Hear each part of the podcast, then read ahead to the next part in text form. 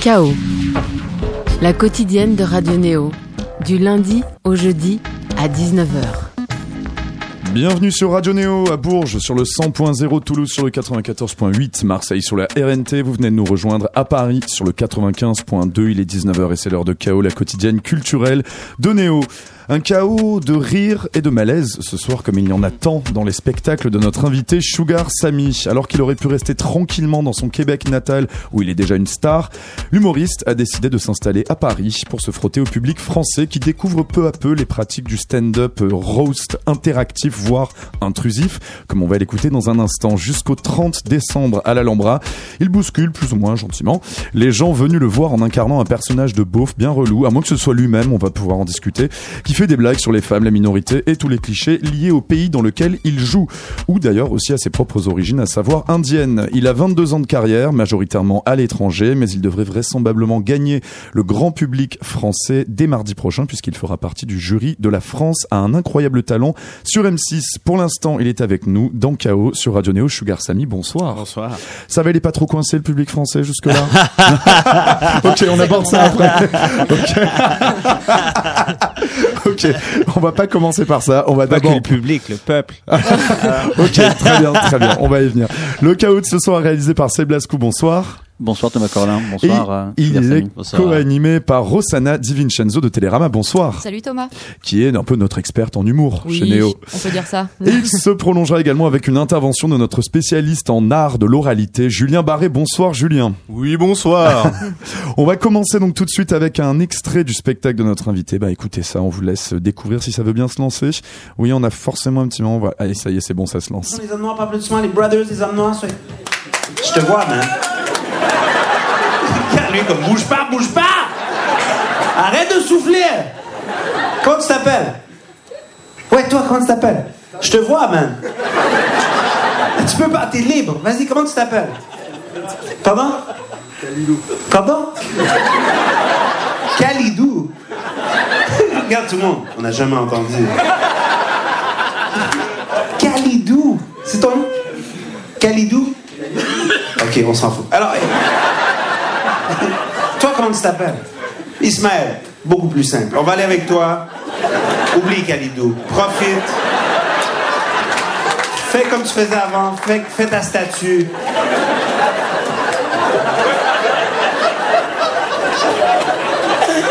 On m'a trouvé.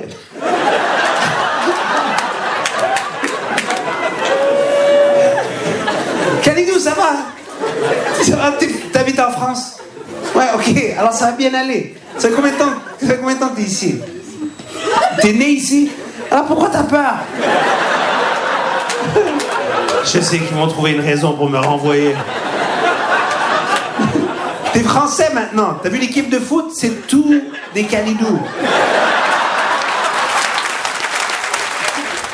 Et donc voilà, c'est un extrait du show de Sugar Sammy actuellement à l'Alhambra jusqu'à la fin de l'année à Paris. Sugar Sammy, alors donc comme je le disais tout à l'heure, tu, euh, tu viens du Québec. Euh, en l'occurrence là-bas, t'es déjà une grosse star et t'as fait ce choix il y a quoi deux ans maintenant, c'est ça, un truc comme ça, de venir euh, particulièrement en France. Bon, t'as beaucoup joué à l'étranger, mais là tu t'installes ici. Alors déjà première chose, euh, pourquoi tu t'es mis ce défi, puis surtout est-ce que tu regrettes pas, ça va? Non?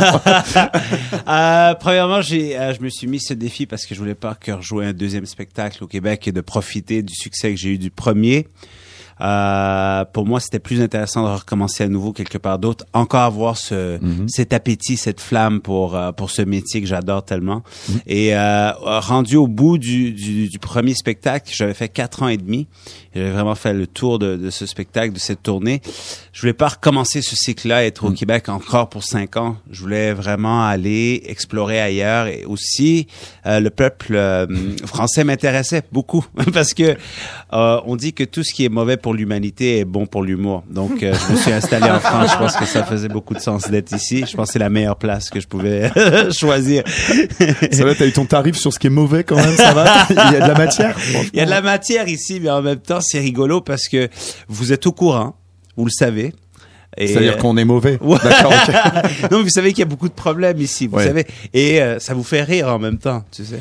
Bah, L'autre fois, j'ai fait euh, une impro, j'étais vraiment...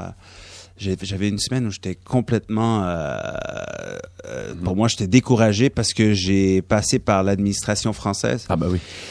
Et, euh, et j'ai fait affaire avec des Français et ça m'a ça m'a découragé. J'ai fait un moment d'impro que j'ai mis en ligne qui est devenu magique et je me suis moqué de la préfecture française, mais ça venait vraiment d'une vraie place où j'étais découragé et j'étais fâché en même temps.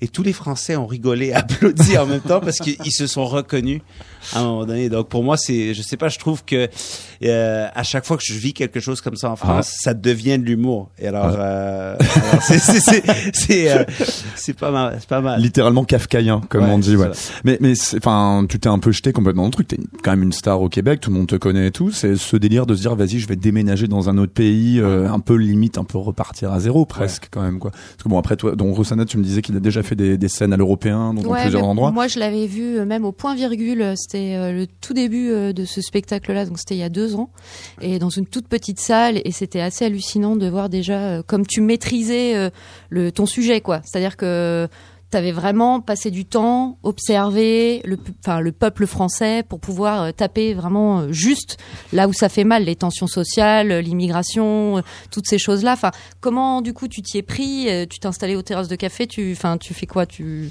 C'est vraiment un travail, euh, je dis, d'anthropologue. Il faut vraiment aller poser des questions, aller au bout de chaque question, de vraiment trouver des réponses justes. Parce que quand on vient, parce que pour moi, c'est un peu, tu l'avais dit au début de l'émission, c'est un roast culturel. Et je le fais partout. Et pour être juste et pour que ça fonctionne, pour que ça soit rigolo et non insultant, il faut que ça soit très, très juste. Quand c'est pas juste, quand c'est pas exact, quand c'est une caricature, ça devient très insultant. Donc, il faut vraiment être juste et trouver euh, la précision. Alors, pour moi, c'était, c'était oui, de poser des questions, de vous observer, de vous écouter, de vous subir et, et de, et de euh, pouvoir faire un résumé sous forme d'humour sur la scène pour mon public. Ah, Après, des, enfin, des tensions sociales, il y en a forcément un peu partout. Même au Québec, c'est quand même pas un pays de bisounours, bon sang quoi. non, Mais elle s'exprime pas il y a- différemment, Non, mais il y, a des- il y a des tensions là et j'en parle aussi. et J'ai même euh, confronté euh, le- l'establishment québécois et le, le- même la culture populaire québécoise, les stars, le, star système québécois, Ouais.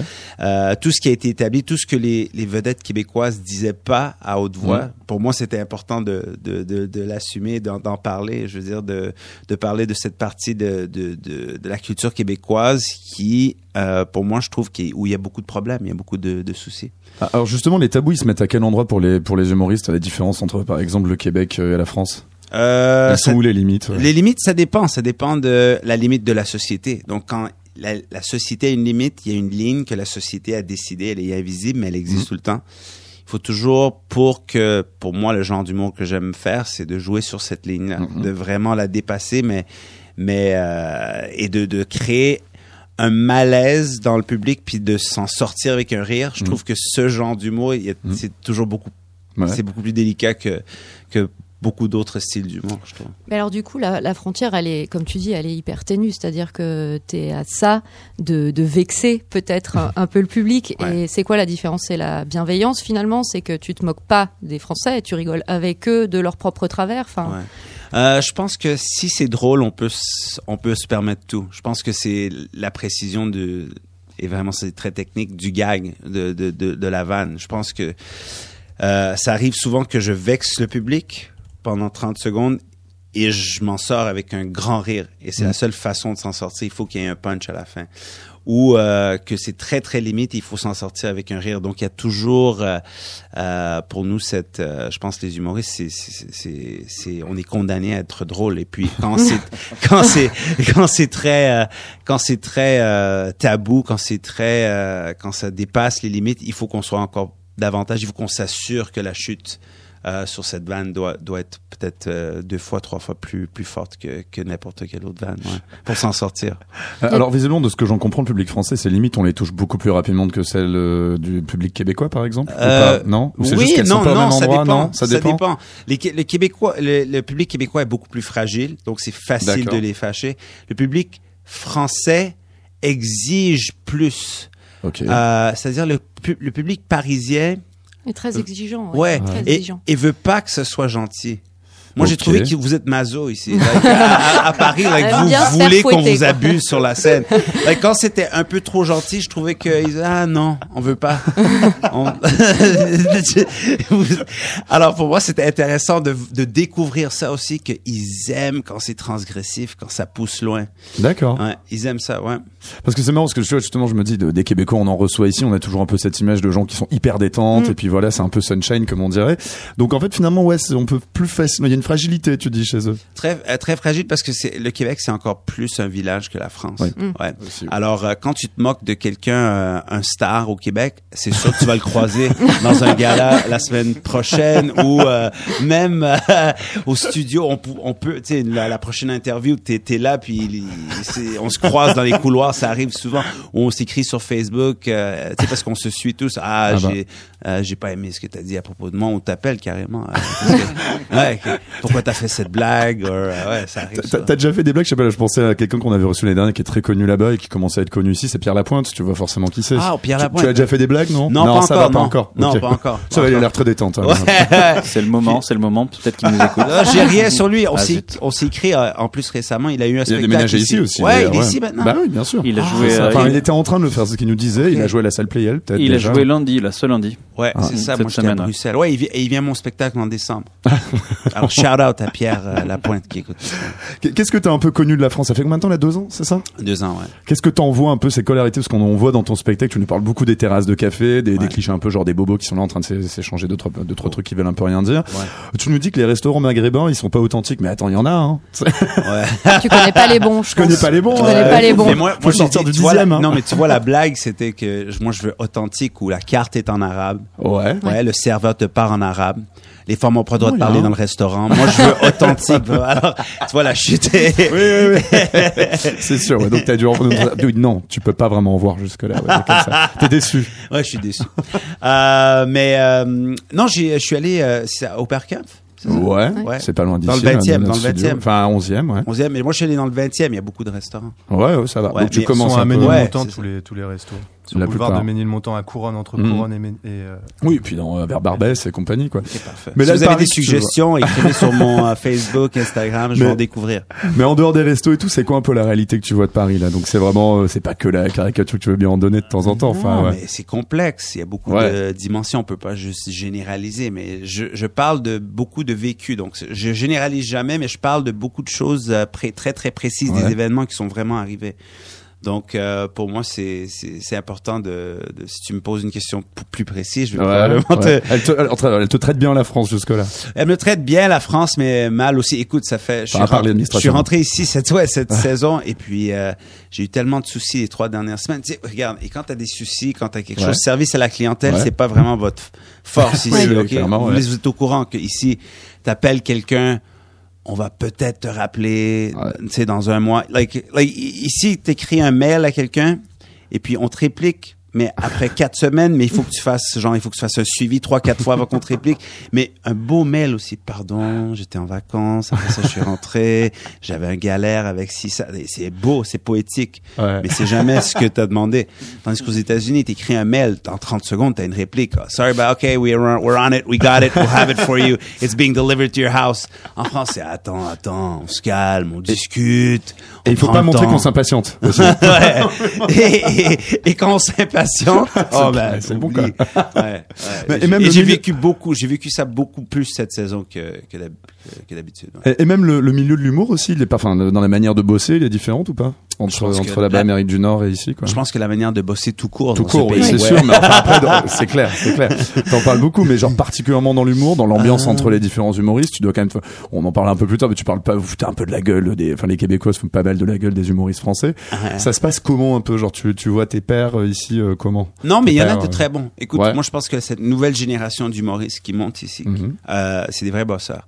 Des vrais bo- euh, bosseurs, tu les vois dans les plateaux en train de perfectionner leur numéro, d'écrire de changer. Ils ont, ils ont beaucoup, je pense, pris l'exemple de ce qui se passe aux États-Unis. Ils écoutent les podcasts, ils regardent les specials Netflix et tu vois un peu cet esprit peu qui trop, commence à s'installer. Oui, bah, on en parlera après. Ah ok, j'ai pas Voir vu, j'ai pas trop. vu. ouais. Mais tu vois qu'il y a cet esprit qui commence à, à s'installer de comedy club, Ouais. de, de euh, Tu fais des scènes ouvertes, toi d'ailleurs, parce qu'il y a énormément de scènes ouvertes où tu peux aller tester. C'est Ouais. comme ça aussi que tu as bossé ton spectacle. Ouais. Aller tester des choses dans des au Panama Art Café, je sais pas, par exemple, ou euh, sur différents plateaux. euh, c'est vraiment de plus en plus présent dans la capitale en plus. Donc euh, Oui, j'en ai fait beaucoup ici. J'en ai fait beaucoup et il y en a de très bons.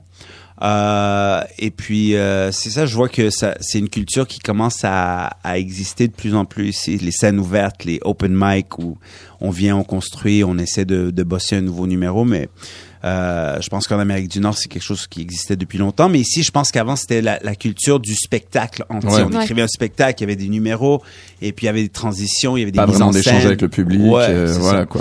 Mais je vois encore sur les affiches mise en scène en stand-up, je comprends pas parce que like t'as pas de mise, like t'es pas supposé d'avoir un metteur en scène, t'as ton micro, t'as as tes textes et on y va. On va venir un petit peu à ces questions justement de, de style dans l'humour avec Rossana Di Vincenzo et donc toi, Sugar Sammy, notre invité. On va faire une petite pause musicale. Tu nous as fait une, on demande toujours à nos invités une, de sélectionner quelques morceaux. Alors vraiment, tous les morceaux sont de très très bon goût, bravo. Mais alors, on dirait vraiment que t'as pu écouter de musique après 89, quoi. Ça se prévient, là, c'est Prince, c'est des classiques, des bons. On a de Prince, bon, t'as as choisi Nexus qui ouvre ton, ton spectacle. quoi. Mais là, bon, bah, Prince, ok, ouais, t'es resté euh, là-dedans, quoi. Donc, il y aura du Wham plus tard et du Shadé Oh aussi. my god, c'est mon rêve. Ouais, c'est ce que tu nous as suggéré, hein. Bon. J'adore cette station. S'il y avait de l'audience, je serais tellement content. Ça commence très très bien. Bon bah on t'écoute donc tu nous as choisi un petit When Doves Cry de Prince. ah, ben oui, c'est ça. Alors, on se fait une petite pause musicale avec Sugar Sammy dans KO sur Neo. picture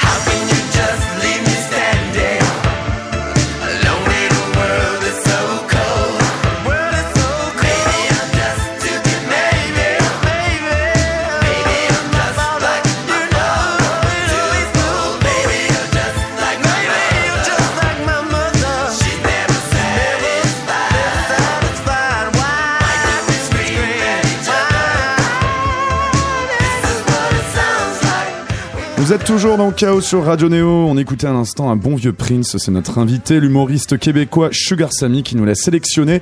On va revenir donc un peu à, à ces méthodes un petit peu intrusives, comme je le disais tout à l'heure, que tu emploies dans ton spectacle et qui visiblement, euh, Rochana Vincenzo, tu me disais, c'est, bon, moi je m'y connais pas vachement en humour, mais Ouais. de ce que tu m'en expliques, euh, ce, ce qu'on appelle le roast, que Le tu vas bien définir, roast. le roasting. Mhm.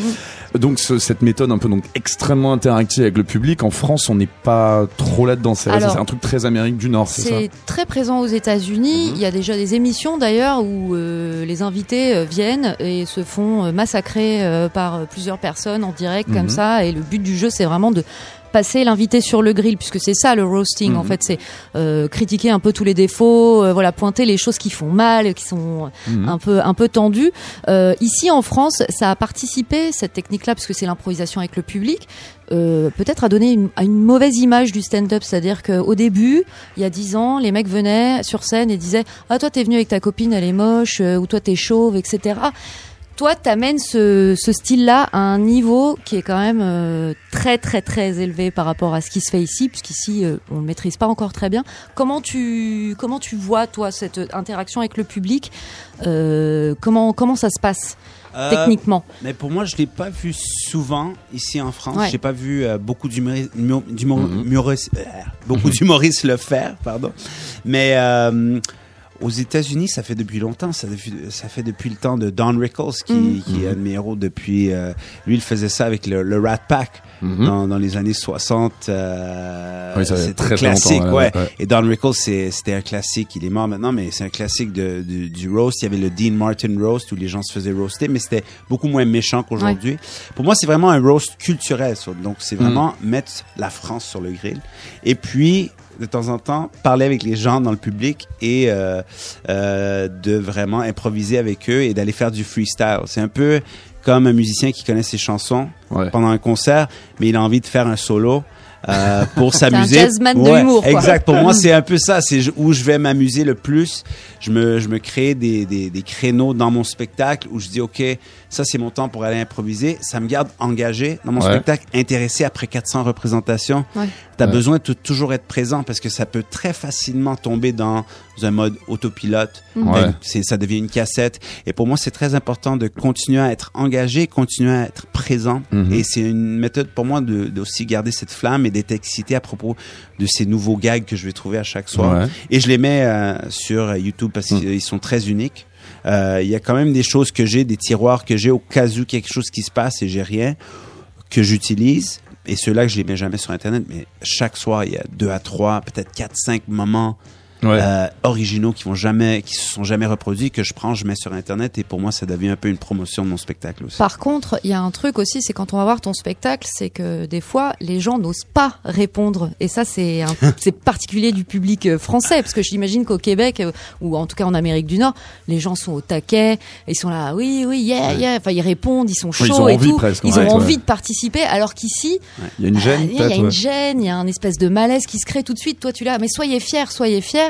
Et des fois, t'as pas de réponse, quoi. T'es obligé d'aller les chercher. Comment, comment tu fais, quoi? C'est un vrai challenge. Et pour moi, je trouve que c'est très culturel, c'est très français. Parce que le français typique, surtout le parisien, a peur d'avoir l'air con. like tout le temps. Like, Mais la- toute la journée, vous marchez en disant, je veux pas avoir l'air con. Je veux pas avoir l'air con aujourd'hui. faut que je fasse attention de pas avoir l'air con, right? Et la personne qui, dans la salle, a l'air conne, like, vous rigolez à propos de lui, lui ou elle, et en même temps, vous vous sentez mal pour cette personne, like, parce que vous vous mettez à sa place.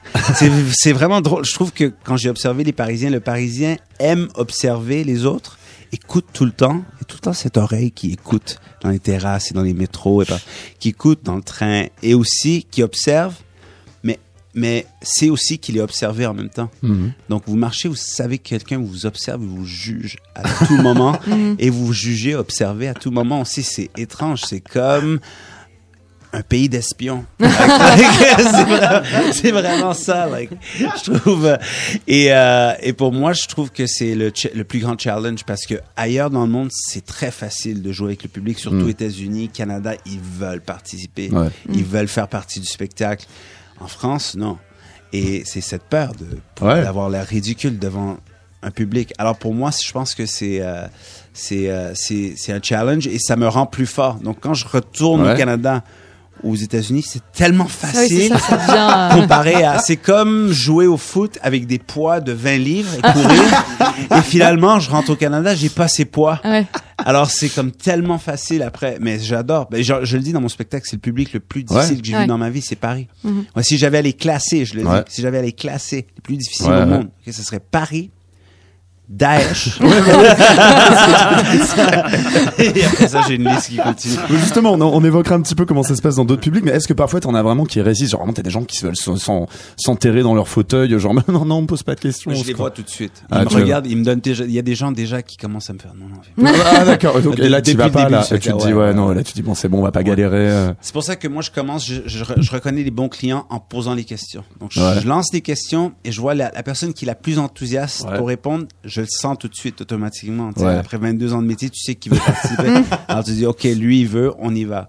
Et puis ceux qui veulent pas vraiment ils, ils regardent par terre et puis euh, ouais c'est ça. Ah ouais. On écoute un autre petit extrait justement de ton, justement pour donner un exemple de comment ça se passe. Donc là, on va écouter un moment où tu poses une question qui, qui touche plus à, comment dire, au- à la vie professionnelle des gens et au chômage. On écoute tout de suite.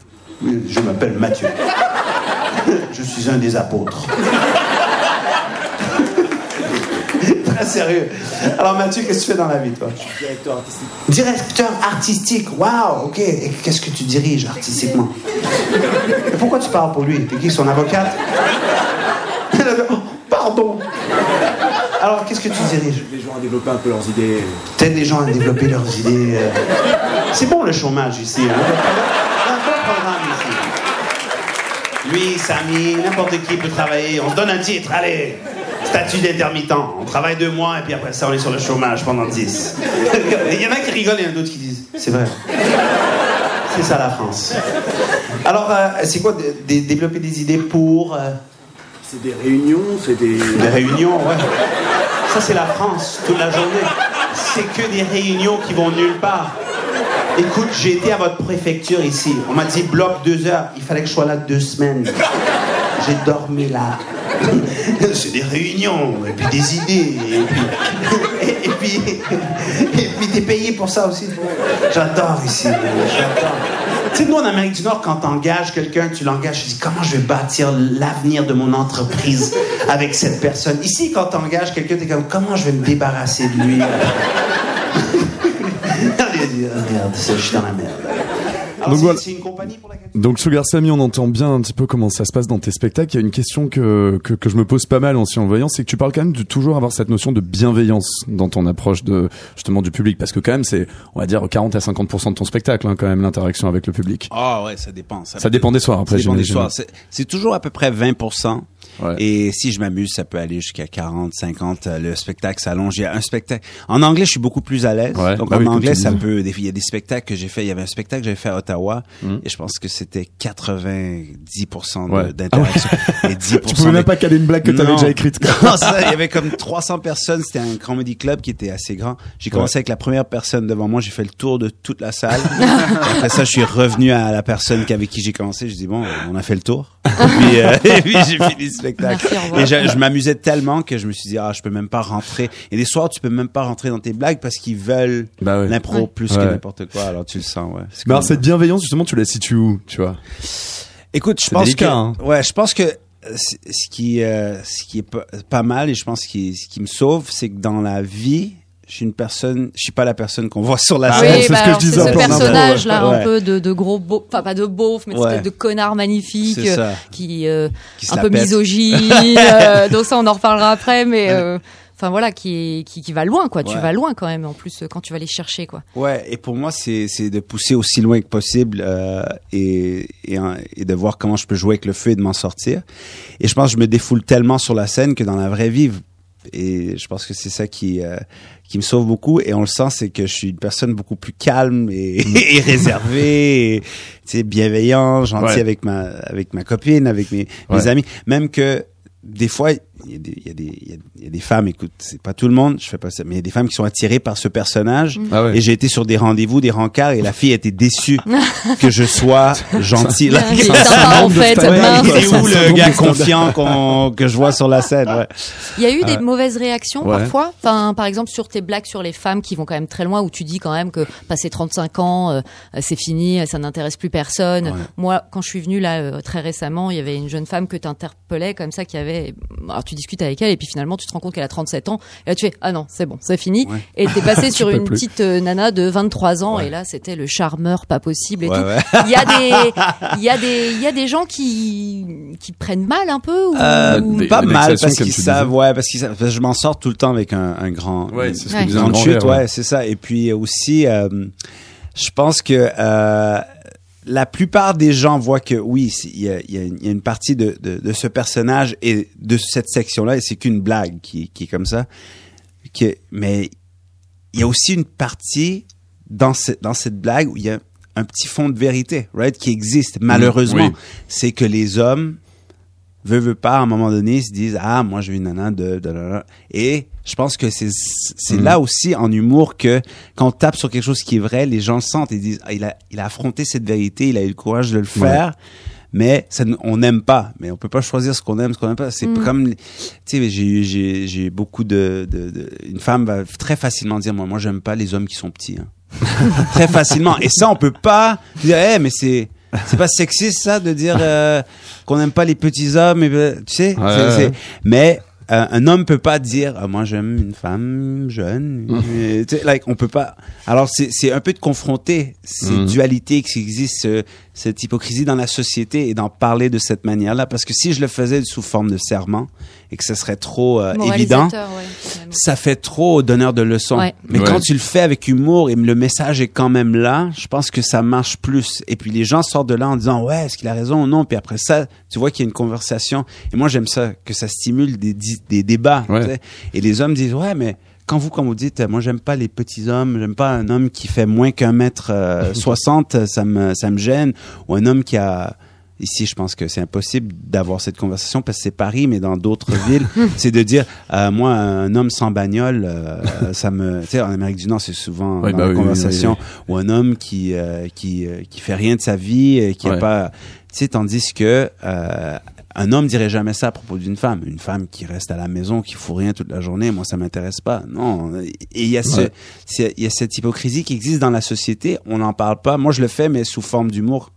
Ouais. Mais pas sous forme de serment. Je pense, je trouve que c'est la meilleure façon de- d'aborder le sujet. En même temps, j'imagine qu'il y a aussi un plaisir d'avoir un peu de friction et d'adversité avec son public. Mais oui. C'est ça le truc. Faut que tu te sentes un peu, genre, un peu comme une partie de tennis, quoi. Ouais, écoute, j'étais en Belgique hier Mhm. et devant les Belges, je leur ai dit, vous savez, vous êtes, savez que vous êtes like, comme les Français, mais sans le charisme. right? Like, comme- c'est un peu comme le Walking Dead. Like, vous, comme, êtes là, mais vous êtes pas là. Like, vous comprenez? Like, like, c'est comme il y a des chromosomes qui manquent. Suisse. J'attends de voir la Suisse. mais j'en ai, mais j'en ai, mais j'en ai parlé Ouais. hier et puis, euh, tu sais, ça, ça, ça fait, il y avait, il y avait, un- et puis c'était devant 600 personnes. Ouais. Et puis il y avait ce, ce malaise, c'était cette confrontation, Ouais. mais je m'en suis sorti avec un rire. Oui. tout le temps. Alors c'est, pour moi, c'est plus intéressant et plus difficile. euh, de faire cet humour-là que de parler derrière le dos Ouais. des Français pendant que je suis en Belgique et dire vous savez les Français euh, c'est la Ouais, pas c'est trop ouais. facile c'est sûr qu'ils vont applaudir euh, mais d'arriver et de critiquer la société devant eux et de dire ok ça se peut que je meurs ce soir like Ouais. ça, se, ça se peut que les Belges se fâchent contre moi like je- moi ça ça m'intéresse cet humour Alors, tu le fais aussi dans plein d'autres langues, Ouais. aussi, donc bon, Mm. forcément en anglais aussi, et, euh, et également en indien, donc en punjabi, en, en deux langues différentes. C'est oui ça hindi punjabi ouais. Et euh, alors ça se passe comment donc justement parce que donc t'es d'origine indienne, tu vois. Alors là-bas tu vas jusqu'où? Comment ça réagit? Ça se passe comment l'humour en fait là-bas? J'en ai aucune idée. Écoute, et notamment t'es allé en Arabie Saoudite aussi, on en parlera après. Ouais. T'as, as- fait des spectacles là-bas. Comment on se débrouille là-bas? Euh, tu veux l'Inde euh, ou l'Arabie Saoudite? En On va premier commencer par l'Inde. Ok, on va commencer Allez, par l'Inde. Puisque bon, Ouais. t'as, des origines indiennes. donc Ouais. voilà. Euh, en Inde, euh, écoute, le stand-up euh, commence à se développer très très vite là-bas. Il y a, un- il y a une Il y a des culture chaînes YouTube aussi d'humoristes de dingue et tout, enfin, Exact. qui vont très très loin en plus. très très loin Ouais, ouais. et des, des gens qui ont ils- et eux ils ont organisé et je suis et, et ça c'est quelque chose que, que ça me fait plaisir de vous dire au micro Mm. euh, en- et c'est qu'ils ont fait euh, une émission de roast avant vous. Oh, Ouais. wow. Ok. Avant vous en Inde, ils ont fait Ah un roast. ouais. Ils ont pris un des réalisateurs les plus connus Ouais. euh, de l'Inde, euh, le plus célèbre, le plus aimé. Et ils l'ont détruit à la télévision. Et- mais il y a eu des manifestations parce qu'ils n'étaient pas habitués à ça en Inde. Et ils l'ont fait. Et c'était c'était génial. C'était génial, génial. Moi, j'ai adoré regarder ça. Et c'était des jeunes qui l'ont organisé. Et pour moi, c'est c'est eux les les- l'avenir du de l'humour en Inde. Et c'est comme une scène qui se développe ici, se développe là-bas depuis Ouais. longtemps. Et ça, c'est grâce au Comedy Store Londres Mhm. qui ont ouvert une division à Mumbai Mhm. il y a 10 ans. Ah. Et ils ont commencé à amener des expatriés, des, des ben, pas des expatriés, mais des expatriés qui sont, qui sont à ouais. Mumbai, qui, qui venaient voir le spectacle. Et tu avais toujours des têtes d'affiche euh, angl- anglaises, euh, britanniques qui Mhm. Ouais. venaient et faisaient leurs prestations. Et tu avais des, des humoristes locaux qui Mhm. faisaient leur première partie. Et en faisant leur première partie, ils ont appris comment faire. Parce que Mhm. ceux qui venaient tout le temps, ils ont dit Ah, fais pas ça.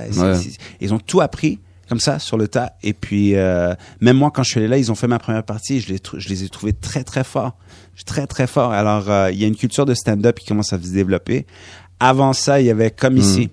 Mise en scène, spectacle d'humour, Personnage, ouais, personnage, ouais. Mhm. beaucoup plus caricatural. Et puis, euh, ça a changé. Et puis, ça, ça évolue. Et Pas toi, en tant que, donc, euh, que Canadien d'origine indienne, tu vas comment tout de bien te faire plaisir, je pense, là-bas? Ouais, ouais. euh, Et en plus, euh, là-bas, je me suis, j'ai, j'avais un autre angle très intéressant. Je parlais, oui, j'avais un roast culturel que je faisais. Mais en même temps, je parlais du décalage entre l'Inde que mes parents ont quitté Mhm.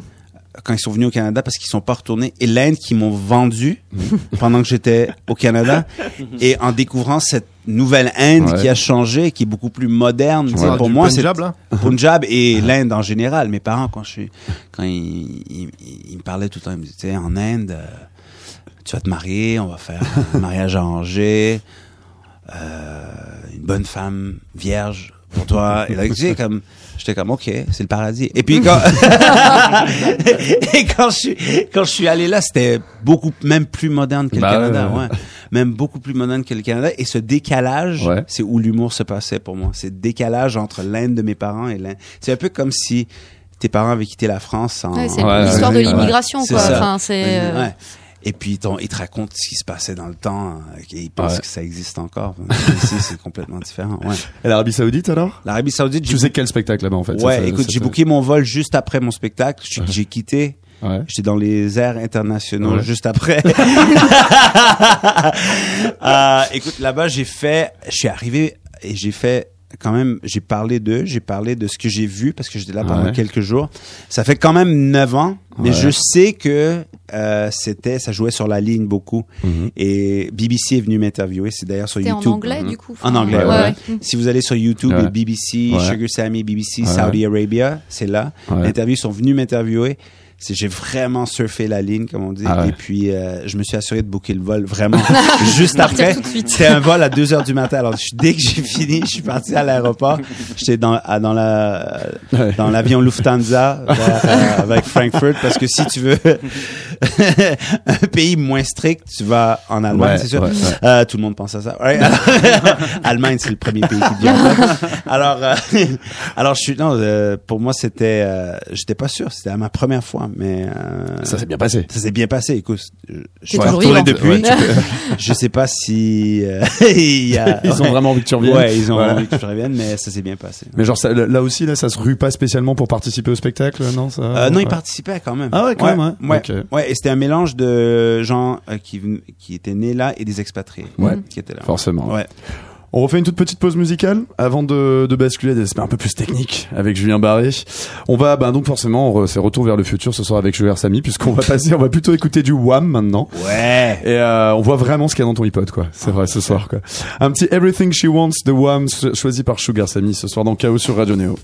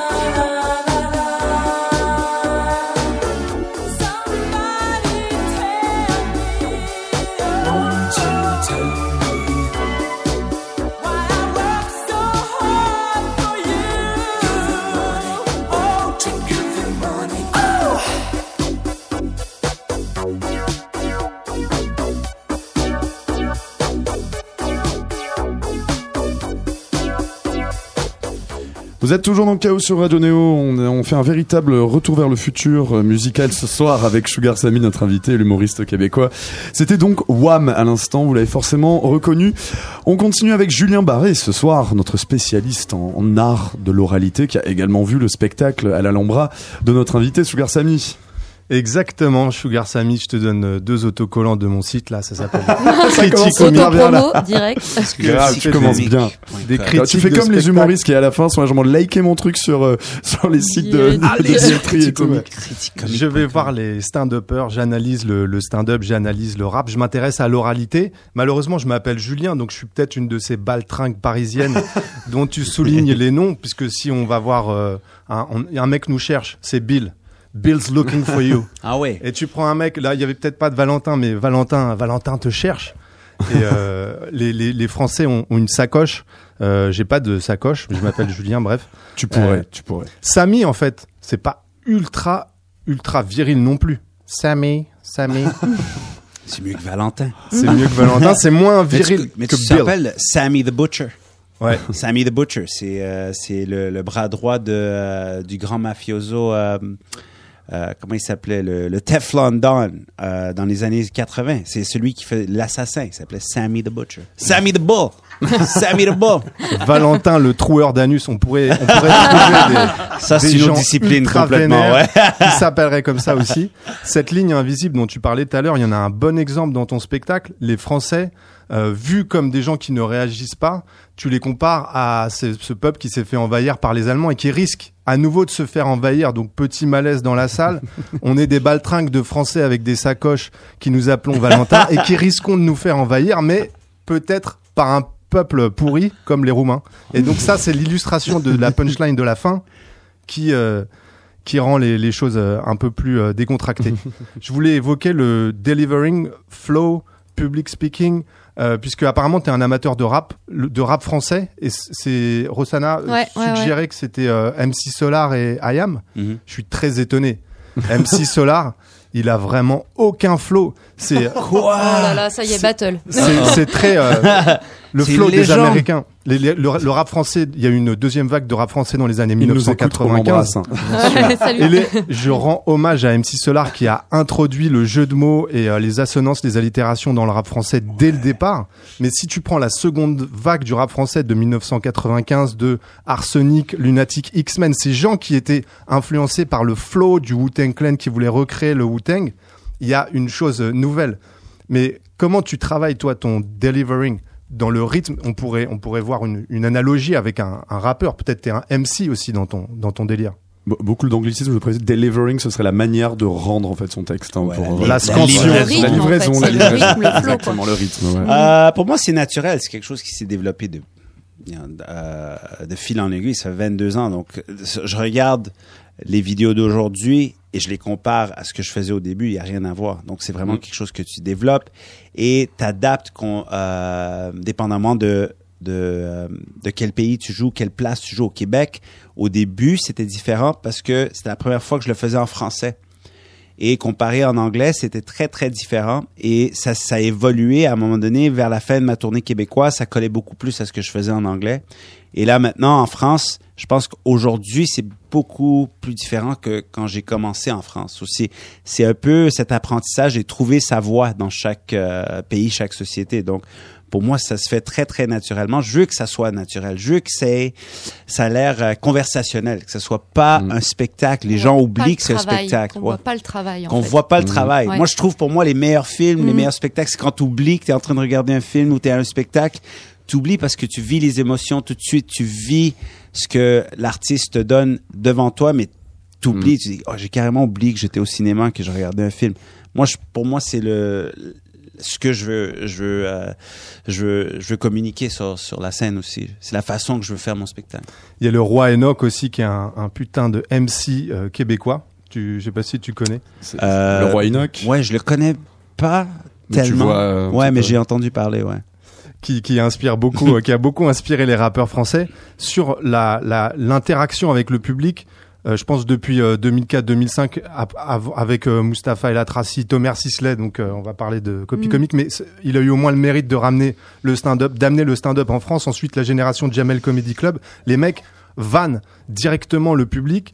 Et je sais pas si c'est mal vu, mais c'était euh, une culture aussi de la rue, euh, de des dirty dozen que t'as, c'est-à-dire les vanneries versifiées sur la sur la mère de l'adversaire. C'est cette culture de la vanne euh, afro-américaine qui a, qui a ramené le stand-up aussi.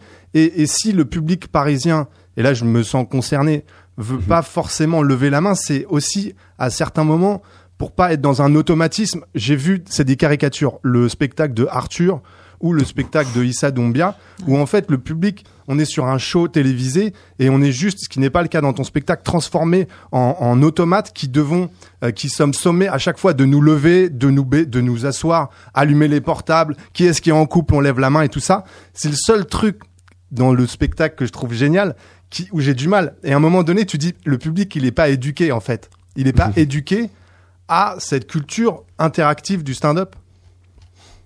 C'était une pas. question, excuse-moi.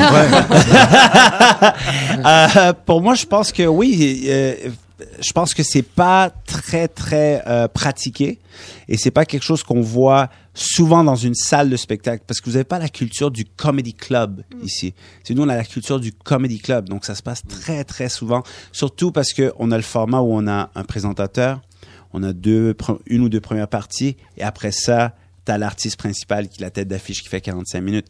Euh, je pense que c'est c'est pas quelque chose qu'on a vu souvent ici au Canada anglais, aux États-Unis, en Angleterre, on voit ça souvent et surtout le présentateur, le host.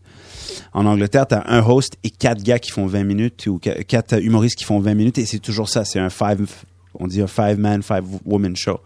Et puis pour pour euh, que ça réussisse, le présentateur il a une cer- certaine inter- interactivité dès le début avec euh, les spectateurs. Comme un chauffeur de salle. Ouais, un peu, mais, mais, mais plus, il fait, au- il est aussi important pour nous au Canada anglais et en Angleterre, moins aux États-Unis. Il est aussi valorisé que la tête d'affiche. Mais euh, C'est, en train d'arriver ici aussi. Hein, Ouais. Euh, le, le- le- le travail du host Ouais. dans certains plateaux Ouais. est devenu de plus en plus important parce qu'il est là aussi pour faire le lien entre les artistes, mais aussi pour voilà mettre le public en condition, faire des vannes également. Enfin, c'est un vrai Il- boulot quoi. il met le ton pour le spectacle. Si tu as un mauvais host en Angleterre ou au Canada, le spectacle est foutu. Parce que les gens lui font confiance. Ils font confiance que lui, les premières cinq minutes, si ça marche, ça va être un très bon spectacle derrière. Alors lui, il est là pour mettre la table, pour poser des questions, pour mettre tout le monde en valeur, de bien présenter et de faire le lien. C'est ça. S'il y a quelqu'un qui a un mauvais set, que ça marche pas, c'est c'est son travail de ramener le public. Il a cinq minutes pour se dire, OK, le gars qui a fait 20 minutes, ça n'a pas marché. Il y a eu un malaise tout le long. Le public est déprimé. J'ai cinq minutes pour les ramener. C'est très, très important. Et ça, on le valorise beaucoup. Après la tête d'affiche, c'est vraiment la personne qui est, est valorisée en deuxième et aussi payée en fonction. Il est payé des fois presque autant que euh, le, le- la tête d'affiche. Une dernière chose, Ouais. en France, il y a quelques gars, et je pense à Kairon, qui sont dans l'improvisation, qui prétendent, c'est- difficile à, à évaluer, que chaque soir c'est euh, totalement nouveau, qu'il a euh, quatre heures de spectacle et qu'il peut en faire euh, quatre différents, etc. J'y suis allé, on retrouve quand même pas mal les mêmes choses, mais c'est intéressant, il est à la lisière dans tous ces domaines de l'oralité que sont le rap, puisqu'il fait du rap, il peut slammer, slammer au sens où il va, il va déclamer a cappella, euh, stand-up. Donc un mot maintenant sur euh, ta passion du rap, euh, s'il te plaît. Quel, du rap français, du, du rap Ouais. français quoi. Ouais, qu'est-ce que tu veux que je dise, pardon? Mais quel quel groupe t'ont fait vibrer Ah, que j'ai, moi j'ai aimé mais MC qui- Solar. Je sais pourquoi, je sais pas pourquoi tu l'haïs, tu le détestes, mais moi je l'aime beaucoup. Je trouve que c'est, c'est pas le, comme le parrain du rap français. C'est pas lui qui a comme donné l'élan au hip-hop dans les années 90. C'est un de, Mm. un de ceux que, même internationalement, très très respecté. Euh, il a fait des, des tunes avec euh, Missy Elliott, avec Guru, euh, très respecté par les anglophones, par les Américains. Je pense que ici c'est une chose que aussi si vous prenez vos artistes pour acquis. Tu sais, des fois je viens ici, je dis ah est-ce que est-ce que c'est encore populaire ici ça ici? Oh, la non. Parisien blasé. Oh non, ça c'est fini depuis longtemps. On s'en fout. J'ai dit mais c'est une légende. Non, Oh, ça va. Je l'ai vu euh, dans le dixième l'autre jour. euh, il mangeait du poulet. Et c'est comme ouais, man. euh, mais c'est quand même bon. Non, ah mais ça va. Tu sais l'autre jour euh, je disais aussi comme je pense que on n'est jamais euh, comment on dit? T'es jamais euh, comment c'est quoi l'expression euh, euh, nul n'est prophète dans son Dans son propre pays. propre pays. Et il y, a il y a aucun meilleur exemple que la France like vous prenez vos artistes pour acquis des fois ici. Je trouve que like quelque chose est populaire un peu et après ça vous à quelqu'un d'autre et vous êtes blasé. Ouais, et qu'il y a des très très bons artistes. Ça- juste les lyrics d'MC Solar sont très intéressants, mais le flow par rapport à toute la tradition du rap américain, new-yorkais ou de LA, c'est pas, c'est pas ça. Toi, toi, t'es qui? T'es qui, toi? Critiquecomique.com. On efface ce site. non, mais je trouve, non, moi, honnêtement, je trouve que, euh, en étant bilingue, je trouve qu'il est, il est là avec les grands. Il est là avec les grands. Et t'écoutes du rap euh, américain aussi. Ouais, mais oui. Mais oui, j'adore, pour moi, mon préféré légendaire, Biggie Smalls, Notorious B.I.G. Hmm. Si on parle de flow. Et il y a quelqu'un qui me rappelle, un Français qui me rappelle de lui, mais je pense qu'on on en a parlé, Oxmo Puccino, qui a ce flow qui, qui rappelle Biggie Smalls, Notorious B.I.G. Mais Notorious B.I.G., pour moi, en termes de paroles et flow, il y a rien de plus apaisant et beau en rap. Et ça, c'est difficile d'être apaisant et beau. T'écoutes euh, DMX, c'est pas apaisant. T'écoutes deux chansons, t'as besoin d'un break, t'as besoin d'une pause pour aller chercher un café, aller sentir des fleurs et revenir et repenser à, à pas être Il y, violent. a, il y a- il y a justement un autre truc où toi, de toute façon, vraiment, tu fais pas de pause pendant ton spectacle, c'est qu'il y a toujours des petits rebondissements comme ça très techniques où en fait tu gardes en tête la conversation précédente ou d'il y a un quart d'heure que t'as eu avec un autre gars pour faire, pour rebondir Ouais. d'un seul coup et faire une chute avec euh, genre bah ouais l'autre gars il avait dit tout à l'heure on avait fait cette blague là et tout donc on sent vraiment que tu la gardes dans un coin et tout donc t'as une gymnastique euh, de mémoire permanente pour ton Ouais, truc. mais ça, c'est, écoute, il y a des soirées où c'est beaucoup plus magique que d'autres. Hier, c'était magique à Bruxelles. Et euh, c'est vraiment, il faut des fois que je me dis, il faut que tu restes engagé et, et sois euh, vraiment Ouais. à l'écoute Oui. et garde toutes ces informations et sois, sois prêt. Il faut que Ouais. tu sois vite. Il faut que tu sois vite. Il faut que tu sois rapide. Dès que quelque chose arrive, tu as toutes ces informations-là. Ouais, je fais des callbacks. On appelle ça des Ouais. callbacks. Voilà. Alors, euh, c'est ou euh, refaire une chute que tu as déjà fait, ou faire un callback sur quelque chose que tu as déjà improvisé, Mm. ou des fois, même, euh, tu fais un callback sur une blague que ta première partie a fait, et tu fais un rappel là-dessus pour vraiment faire une... une- Mm-hmm. Ouais. ouais. Et puis, pour moi, c'est intéressant aussi parce que ça rend le spectacle unique aussi. Il y a, il y a aussi donc un dernier truc qu'on voulait vite fait évoquer justement parce que bon là tu nous dis que ouais tous les humoristes français ils bossent vachement bien et tu trouves ça super Ouais, la nouvelle génération, la nouvelle ouais. génération d'accord Ouais, ok ouais. ce qui est un peu ce phénomène donc euh, Rossana Di Vincenzo dont tu parlais c'est qu'en fait parfois bah, il y en a un peu qui recyclent des gags Alors, bah, qui viennent de, de Thomas Sisley euh, tout à l'heure. Il y a eu cette euh, polémique qui finalement n'a pas tant pris que ça euh, en France euh, sur le copy comique, où donc, euh, pour rappel, certains humoristes français de la première génération, les premières générations de stand-uppers, donc notamment Thomas Sisley, Jamel Debbouze, pour ne citer que, on voilà, Internet Emprunté, never forgets, ouais. comme on Ouais. dit, et donc on a découvert que certains passages de leur spectacle étaient complètement pompés sur Mhm. des humoristes américains. C'est une chose qui serait ou qui est impossible aux États-Unis. Ouais. Ici, finalement, c'est on la langue aussi qui pas- fait ça je pense voilà. c'est à cause de la langue aussi Ouais, et puis même, euh, je pense qu'aux euh. États-Unis, le, le, le, le milieu de l'humour est véritablement considéré comme euh, de l'art, quoi. Il y a Mm. une véritable, on, on prend ça très au sérieux, et quelqu'un qui vole une vanne, il se fait blacklister euh, Ouais. direct. Ici, ça n'a pas été le cas. Est-ce que comment tu l'as vu, toi En plus, qui, qui joue aussi en anglais, tu, Ouais. donc. euh, Mais nous, on le savait depuis longtemps au Québec. c'est vrai, on savait au Québec, on est bilingue. Alors, Ouais. et on est très proche des Américains, très proche des Français, très proche des Britanniques. Alors, on sait exactement ce qui se fait. Euh, ce qu'on, ce que vous avez vu, ce qu'on a vu sur Copy Comics, honnêtement, ce n'est que la surface. C'est, Ouais. c'est vraiment juste ce qu'on peut prouver précisément, précisément, mais c'est beaucoup plus profond. Ça, Ah ouais. c'est beaucoup, plus- ouais, c'est beaucoup plus sévère. Et euh, il y en a beaucoup et qui, qui sont allés même chez les jeunes parce que là Mhm. tu peux pas prouver chez les jeunes Mhm. parce qu'ils ont pas le spectacle capté. ouais Alors ils vont dans les comedy clubs voir Mhm. les nouveaux qui ont des super vannes. Ouais. Mais c'est très facile d'aller les prendre parce que après ça, lui, comment il va se défendre? Il a ni l'argent pour les avocats, il a ni euh, son spectacle sur internet ou capté ou filmé. Boum, on le prend et puis le pauvre lui qui a bossé pour euh, des semaines et des semaines pour créer Mm. ce numéro, ce spectacle, ce, ce- ce- cette vanne. Et Ouais. c'est fini pour lui. Alors c'est euh, c'est quelque chose qui est, Écoute, fait, ouais. comme je dis, c'est pas la majorité qui le Ouais. fait. C'est même pas proche de la Mhm. majorité parce Ouais. que la plupart des humoristes sont très éthiques ici et font et bossent bien.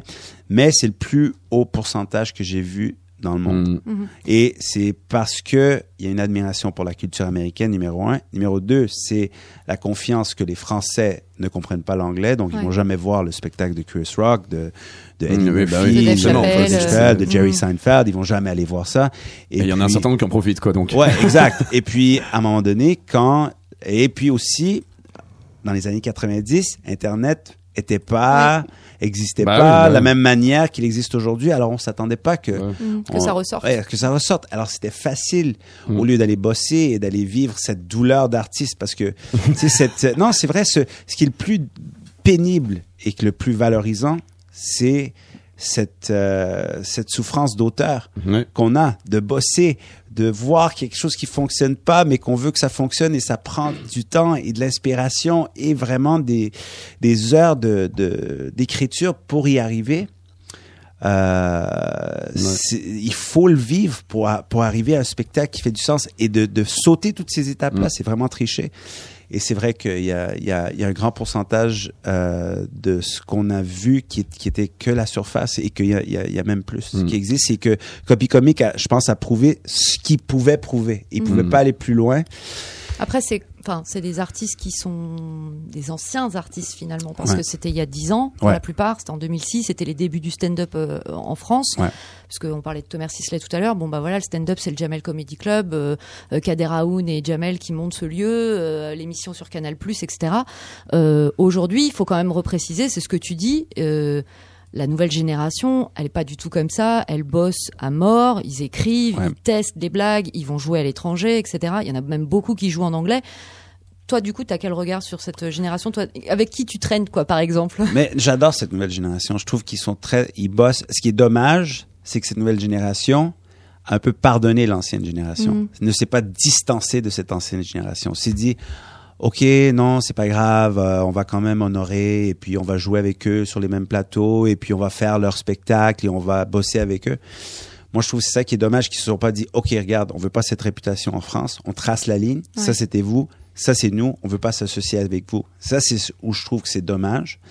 Euh, la nouvelle génération, je trouve, est, est- est brillante en ce moment. T'as le temps d'aller voir des spectacles, toi, Euh, euh, ici? Écoute, j'ai pas eu beaucoup de temps d'aller voir des spectacles, mais j'ai joué sur des plateaux avec beaucoup de- d'humoristes. Tu sais, t'as- t'as- t'as- tu es à côté des, des de gens comme Blanche Gardin, Romane Frécinet. Euh, tu sais, j'ai- je suis allé voir le conte de Boudar Bala. Euh, tu sais, c'est quelqu'un qui bosse très très bien aussi. Haroun, Ouais. qui cartonne. Alors, t'as as tous ces gens qui, qui, qui fonctionnent très bien, qui bossent, qui sont éthiques. Et, euh, tu sais, Kian Kojandi, je peux en- euh, tu sais, il y en a plein, Thomas Wiesel, like, il y en a plein, plein, plein. Et puis, euh, Guillermo aussi. et Guillermo, ouais, je viens de faire un plateau avec lui. ouais, Ouais. Alors, t'as as tous ces artistes euh, qui sont des vrais artistes et euh, qui sont des vrais bosseurs. Et euh, j'espère qu'on pourra internationalement les voir euh, comme euh, très séparés de ce qui s'est fait déjà euh, en France et là et ce qu'on a vécu. Euh, Sugar Sammy, il va falloir clore ce chaos ce soir. Bah justement, on va juste finir sur un sur un truc, c'est que tu, tu nous mentionnais Blanche Gardin à l'inst- à l'instant. Mhm. Elle a été vue aujourd'hui apparemment euh, au bras de, de Louis C.K. Aujourd'hui, tu leur souhaites le meilleur à New York. Ouais. dans la rue de. Congratulations. C'est assez mignon quand même ce pont quand même entre les États-Unis et la France euh, dans, dans l'humour. ouais, et c'est un pont qu'on aime celui-là, ouais. Parce qu'il bon. est éthique. c'est pas comme si on a volé des blagues. C'est hey, il y a un vrai. Ok, Sugar Sammy, en tout cas, t'es euh, à l'Alhambra jusqu'à la fin de l'année, jusqu'au 30 au 30 décembre. Tu joues du jeudi au samedi à 21h30. Et donc, à partir de mardi prochain, on peut te voir sur M6. Alors, apparemment, tu t'es bien amusé euh, déjà dans l'enregistrement des émissions dont la France a un incroyable talent. Ah ouais, ça va brasser. Ouais. Ouais, comme une perquisition chez Mélenchon, ça va brasser, brasser.